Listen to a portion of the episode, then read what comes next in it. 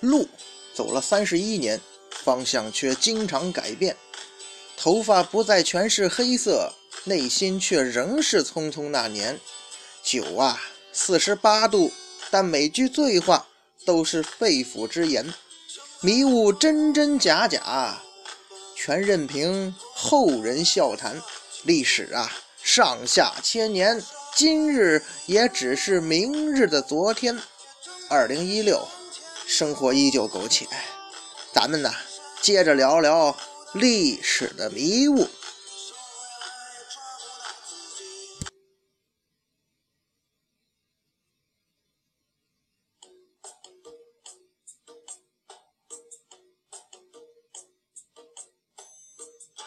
一壶浊酒论古今，笑谈历史风云。各位好，欢迎收听《历史的迷雾》，我是主播君南。历史大爆炸，哎，上一回啊，咱们讲到那个明英宗朱祁镇跟瓦剌首领野先之间的相爱相杀。末了的时候啊，咱们说到这朱祁镇呐，做了一年的俘虏，被野先呢放回来了。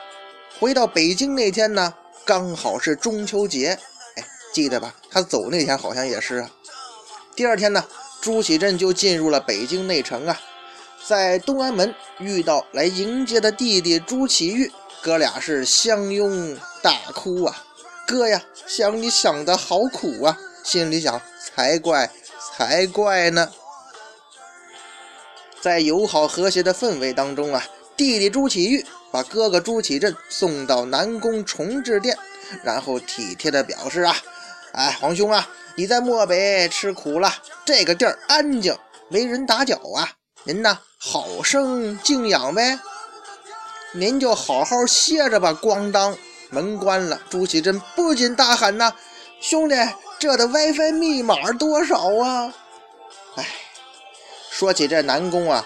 在紫禁城外东南角，明初的时候是皇帝进行什么击球啊、射柳啊这些活动的地方，人称小南城。崇治殿是低洼狭小、陈设简朴，也没几个佣人，的确是很安静。朱祁镇环视殿内，那是蓦然惊觉呀，感情被自己弟弟软禁了呀。话说哥俩吧，其实之前感情是很不错的啊。当时哥哥朱祁镇御驾亲征，弟弟朱祁钰监国，包括在野先挟持这位英宗攻打北京的时候啊，哎，朱祁钰啊曾经一度想把哥哥给赎回来。那野先就说了：“养狗还认得主人呢，我都把这皇帝送到门口了，你们都不接皇帝进去啊？”朱祁钰一激动啊，放开我哥呀！这时候呢，那位于谦啊，不是于谦老师哈，于谦大人呢，就阻止了皇上，说小心有诈呗。那时候感情这么好，现如今又因为那把椅子，兄弟戏于墙了。谁抢我皇位？你过来，我保证不打死你。相信听了咱们之前描述的那些争夺黄色椅子的故事，估摸着大家也见怪不怪了。刚开始啊，其实群臣还真没有多少异议，毕竟这英宗那是自作孽不可活呀。你搞什么御驾亲征，差点把明朝搞成南宋了，是吧？丧失五十多万大军就这么完了，让人家一直攻到北京城下，能回来吧？您也算是祖坟冒烟了，在南宫啊好好忏悔也挺好的。当时的这个阁臣彭实和大学士李贤就这么干点吧，好好忏悔吧，能回来算是上天眷顾啊。过了几天吧，来了一拆迁队。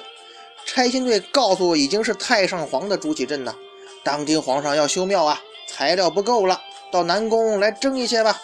然后把南宫啊能卸的都卸走了。哎，本来就是破败不堪的南宫，那就更加惨不忍睹了。嘿咻嘿咻，我说哥几个连马桶也不放过吗？而且呀，为了防止朱祁镇跟外面的人接触，哎。朱祁钰啊，下令把南宫锁起来，然后呢，灌铅，送饭怎么办呢？从洞里头塞进去。哎呀，这就有点儿是吧？这还不算呢，为了避免有人爬树跳进南宫啊，联络这被软禁的朱祁镇呢。朱祁钰甚至叫人把周围的树都砍光了。嘿嘿，太上皇啊，皇上说了，这些树太高了，砍光了，您这光线好啊。哎，这么一来，这朱祁镇在惊恐不安中过着日子呀。这一切，他也只能是含泪接受，不是？手里呀捧着窝窝头，菜里没有一滴油。那位说，这朱祁镇也真不幸啊。不过不幸中也有万幸啊，就是他的前皇后。自从朱祁钰登基之后啊，这位前皇后就变成了前皇后。哎，姓钱的前皇后变成了之前的皇后那个钱，地位自然是相当尴尬呀。这只好是借住在孙太后这里。这一年以来呀。这位前皇后日夜思念朱祁镇，由于悲痛过度啊，哭瞎了一只眼。应该说呀，这位前皇后也是一位很伟大的女性啊。今天是三八妇女节，咱们呀也在这儿向所有为了家庭、为了孩子、为了自己男人而默默付出的所有伟大女性表示致敬啊！说好要做彼此的天使呢。而朱祁镇归国之后啊，他还没来得及高兴，就被朱祁钰送到南宫，跟朱祁镇团聚去吧。在这个时候啊，这位前皇后啊，她虽然只有一只眼了哈，她一面百般的宽慰迁就自己的丈夫，一面支撑着病体，带领宫女赶制一些针线活儿以此啊换些食用。再次向伟大的女性们致敬啊！宝宝心里再苦，有这个贤妻在，乖呀，待会儿就有饭吃了。不过朱祁钰啊，也算体贴哥哥，除了前皇后啊，其他的嫔妃啊，也都给他送过去了。哎呀，这朱祁镇在南宫里头闲得蛋疼，纯宅男了。那没事儿，那就来一发吧。结果，哼，七年之间生了三个孩子。可能那时候的崇智殿。传来的声音就成了：“太上皇，你来抓我呀！抓到我就让你嘿嘿嘿，嘿嘿嘿嘿，我来了咱就嘿嘿嘿嘿。”哎呀，人家朱祁镇七年生了仨孩子，朱祁钰这时候在干嘛呀？这他也在想方设法生孩子。他废掉了那位太子朱见深，想把皇位啊传给自己的儿子。但是呢，唯一的儿子朱见济呀又夭折了。只好是拼命造人呐，甚至连失足女性都不放过。哎，随性的高粱地呀，行走的荷尔蒙，捕食者朱祁钰，他有一位宠妃呀，是一位名妓，叫李希儿。一直到了景泰八年元月，哎，愣是一个儿子都没弄出来，反而是掏空了身体，卧床不起了。这样一来吧，人心惶惶了。不知道这偌大的大明帝国将要由何人接掌啊？那这时候该干啥呀？哼不知道啊。这时候干脆卖个萌好了。不过呢，有人并没有闲着呀。这个时候，还乡团三人组开始密谋拥立太上皇朱祁镇复位了，可以称他们为 HXT 组合。喂，这 HTX，呃，它不是好心疼。韩小兔、活性炭、户型图、回旋踢、海鲜汤、侯湘婷，哎，都不是，而是由曹吉祥、徐有贞、石亨组成的还乡团。这三人组呢，曹吉祥是太监，徐有贞是神棍，至于那位石亨，则是一员猛将，还在北京保卫战的时候立过功。那么有人就要问了啊，这三人为什么要密谋复辟呢？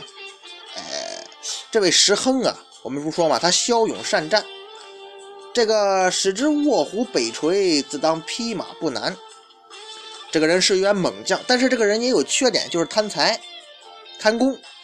徐有贞呢是一个神棍，当初瓦剌进犯的时候啊，进犯北京的时候吧，这哥们儿就主张迁都南京，那就真走了南宋的路了，被那位于谦于大人啊狂喷了一顿。至于太监曹吉祥啊，他就是前任大太监王振的余孽，一直啊想给自己的老大王振给翻案。于是到了正月十七日凌晨，这位石亨徐有贞率兵千人，把南宫的大门给撞开了，跪倒在太上皇朱祁镇面前，高呼啊，请陛下登位，陛下社区送温暖来了。可见呐，再坚固的门，你灌了铅又怎么样啊？人家还不是被你弄开了。朱祁镇呢，就这样被搀扶着登舆了。一行人立即赶往奉天殿。十塞了，看清楚啊！老子是太上皇，乱入者杀无赦去。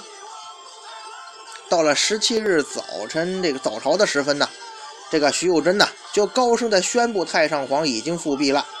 目瞪口呆的百官那也无从选择呀。于是，在徐有贞等人的催促之下，只能是拜贺呀。时隔八年之后啊，这位明英宗朱祁镇终于再次端坐在奉天殿的宝座之上，重新成了大明的皇帝。这件事儿啊，史称夺门之变，又叫南宫复辟。哼，俺胡汉三又回来了。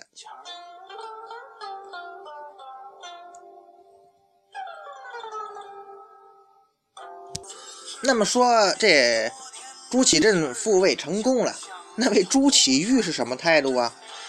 哎，肯定超级尴尬呀，对吧？不过史书记载呀，很简单，哥哥做好。朱祁镇能够复位成功啊，咱们说啊，主要在于什么？在位的朱祁钰啊，他是藩王出身，非正统，对不对？在当时的眼光看来嘛，朝中很多的大臣呢。都是朱祁镇的旧臣呢，而且朱祁钰在位期间呢，他执意废掉了那位太子朱见深，这件事就引发了群臣的不满了，并且这位朱祁钰啊，他抑制太监厂卫的势力，对吧？你看咱们带头造反的这曹吉祥，是不是还有石亨？于是这帮人就趁他病危之际啊，贪功之人自然趁虚就拥立了太上皇复辟了。复位当天，这位朱祁镇啊，第一件事就是下旨捉兵部尚书于谦儿。至于如何处置啊，他倒是有一些犹豫不决。不过五天之后呢，还是以谋逆之罪处死了。只是因为那位徐有贞呐说了一句话呀：“不杀于谦儿，复位无名啊。”据说呀，于谦儿死那天乌云密布。老百姓都认为啊，于大人是被冤枉的。哎，不禁想起于大人那首著名的《石灰吟》呐：“粉身碎骨浑不怕，要留清白在人间嘛。”哎，这活儿哪个刽子手能干呢？甚至啊，这宦官曹吉祥的一个小弟，忍不住把酒啊泼在这位于大人死的地方，痛哭不已，气得这曹吉祥啊拿鞭子抽他。可是第二天呢？还是照样撒酒在地哈，表示祭奠。曹吉祥都纳闷啊，你于谦有什么好啊，值得你为了于谦背叛我？哼，哎呀，曹公公啊，因为于大人他不抽烟不喝酒不烫头啊。嗯，于谦于大人死后啊，被葬在杭州西湖南面的三台山路。明史啊称赞那个于谦是忠心义烈，与日月争光。亲自审核过明史的那位乾隆皇帝啊，他不是很喜欢下江南吗？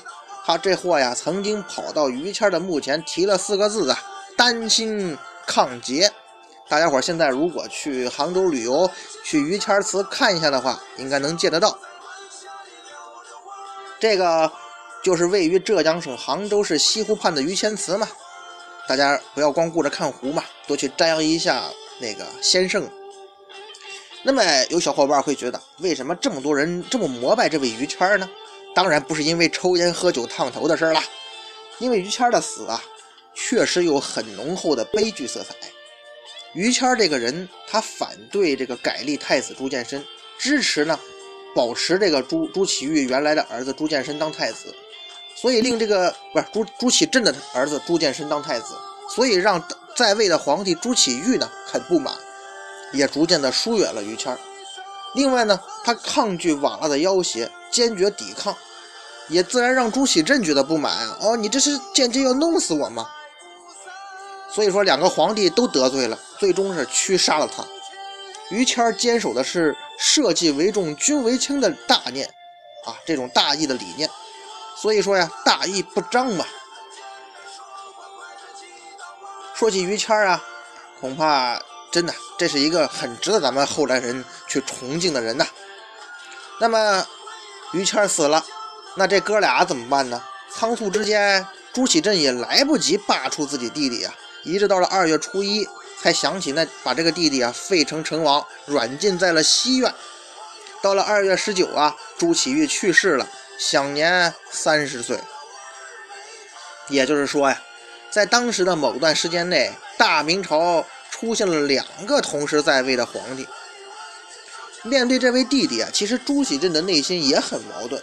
他一边是顾念兄弟之情啊，毕竟啊，你在七年的软禁生涯当中啊，你虽然说被关起来了啊，当了纯宅男，但是也算衣食无忧。你还生了三个儿子呢，而且都封王了。加上你凑一桌麻将都够了。复位两三天的时候啊，朱祁镇听说弟弟啊病情有好转了，能够吃粥了，他还是比较高兴的啊。史书上讲啊，是故无欲弟弟，小人坏之耳。他说这话啥意思呀？就说这事儿啊跟我弟弟没关系，都是小人教唆的。哎，我是不会轻易的狗带呀。哼。可是另一边呢？他又给了弟弟一个比较恶的谥号，就是那个利呀，利器的利。朱祁镇呢，想起这个软禁期间呢，自己送给太监阮浪啊一个镀金的袖带和一把小刀，这就被朱祁钰抓住把柄了，差点搞成什么南宫啊谋父皇储，一刀求外应的谋反大案。这位阮浪啊，这你听这姓哈，阮他是交趾人，就是今天的越南。哎，越南越南人这人是。另外还有一个事儿啊，咱也不知道是爱呀还是恨，因为朱祁镇呢曾经下令啊，把弟弟的嫔妃啊随之殉葬，唯一幸免的呢是朱祁钰的皇后汪氏，因为啊当初汪氏啊曾经因为阻止朱祁钰废了那个前太子朱见深，因为这件事儿导致自己这皇后被废了。所以这个朱见深呢，跟皇后王汪氏的感情很好。反正这事儿嘛，皇家的事儿就这么乱七八糟的。好了，总结一下吧。明英宗朱祁镇的一生啊，其实并不算光彩。他宠幸过奸邪小人，打过败仗，当过俘虏，做过囚犯，杀过忠臣。复位之后，还又做了八年皇帝。在这八年期间，这位朱祁镇还是做了几件事情的。首先，他清理了那还乡团三人组的势力，神棍徐有贞被放归了，那位猛将石亨最后死在狱中。至于宦官曹吉祥被碎尸了，真想起鞋拔子教主那句话呀：“善恶终有报，天道好轮回，不信抬头看，苍天饶过谁呀？”另外呢，他还任用了这李贤、彭石、王敖这些贤臣，所以他后期执政这几年呢，政治。还尚算清明啊。另外，他不顾左右反对，释放了建文帝的幼子朱文圭啊。哎，听过咱们讲靖难之役那一讲那故事的时候，应该知道啊，建文建文帝啊有个幼子朱文圭。这个时候呢，他已经被靖难之后被幽禁在后宫五十多年了，到什么程度啊？猪狗都不认识了。朱祁镇呢，把他释放了，并且供给他这个饮食住行。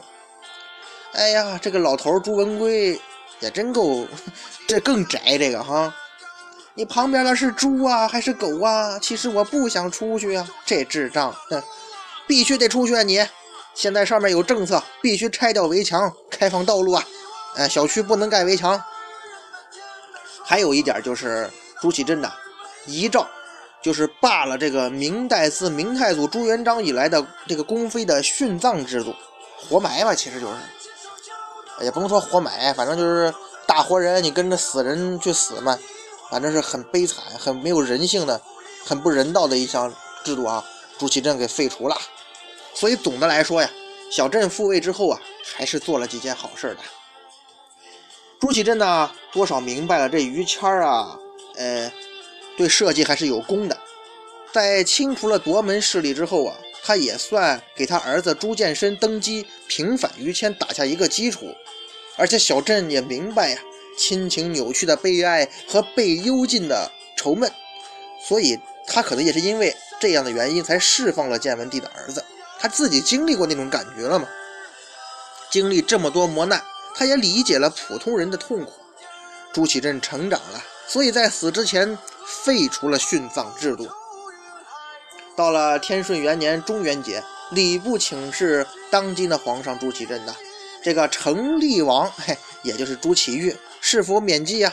朱祁镇答曰：“成厉王及怀县世子，也就是朱祁钰那个夭折的儿子朱见济，依例祭之。”哎，这是最后的余响啦。